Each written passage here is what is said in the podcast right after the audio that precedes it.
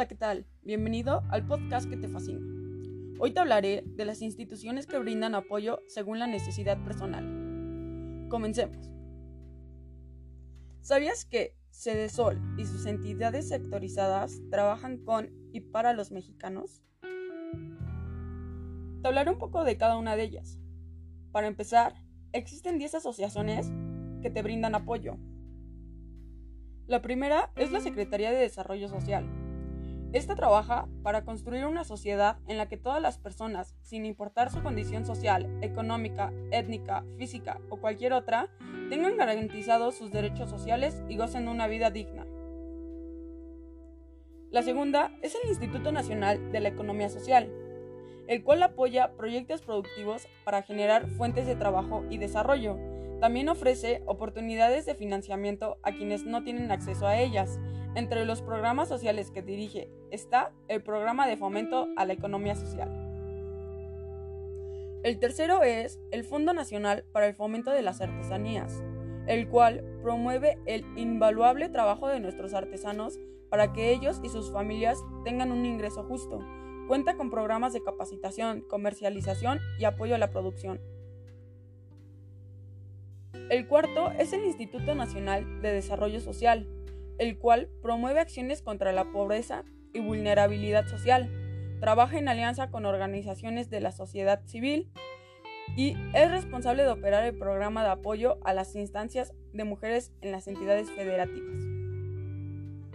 El quinto es el Consejo Nacional para el Desarrollo y la Inclusión de las Personas con Discapacidad, el cual diseña políticas públicas en favor de las personas con discapacidad, promueve sus derechos humanos, su plena inclusión y participación en todos los ámbitos de la vida. CONADIS es responsable del Programa Nacional para el Desarrollo y la Inclusión de las Personas con Discapacidad. El sexto es el Instituto Nacional de las Personas Adultas Mayores, es el rector de la Política Nacional sobre las Personas Adultas Mayores para procurar su desarrollo humano integral. INAPAM trabaja para mejorar las oportunidades de ocupación con retribuciones justas entre este sector y genera condiciones para alcanzar altos niveles de bienestar y calidad de vida. Algunos de los programas que encabeza son el de pensión para adultos mayores y el de vinculación productiva de las personas adultas mayores. El séptimo es el Instituto Mexicano de la Juventud. Su misión es fomentar condiciones que aseguren a los jóvenes un desarrollo pleno e integral, en condiciones de igualdad y no discriminación, y sobre todo administra el Premio Nacional de Juventud.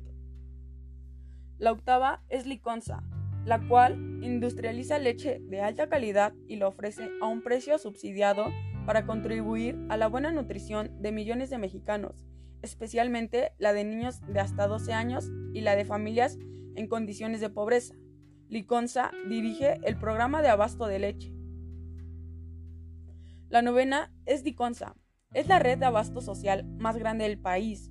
Garantiza la distribución de alimentos con alto contenido nutricional y económicamente accesible para la población en condiciones de marginación. Diconza dirige el programa de abasto rural. Y por último, tenemos Prospera, el programa de inclusión social. Este coordina programas y acciones de política social bajo esquemas de trabajo y responsabilidad compartida con los beneficiarios. Su misión es mejorar las condiciones de vida de las personas más necesitadas y asegurar que disfruten de sus derechos sociales y del acceso al desarrollo social con igualdad de oportunidades. Y estas fueron las 10 asociaciones que brindan apoyo al mexicano. Gracias por tu atención.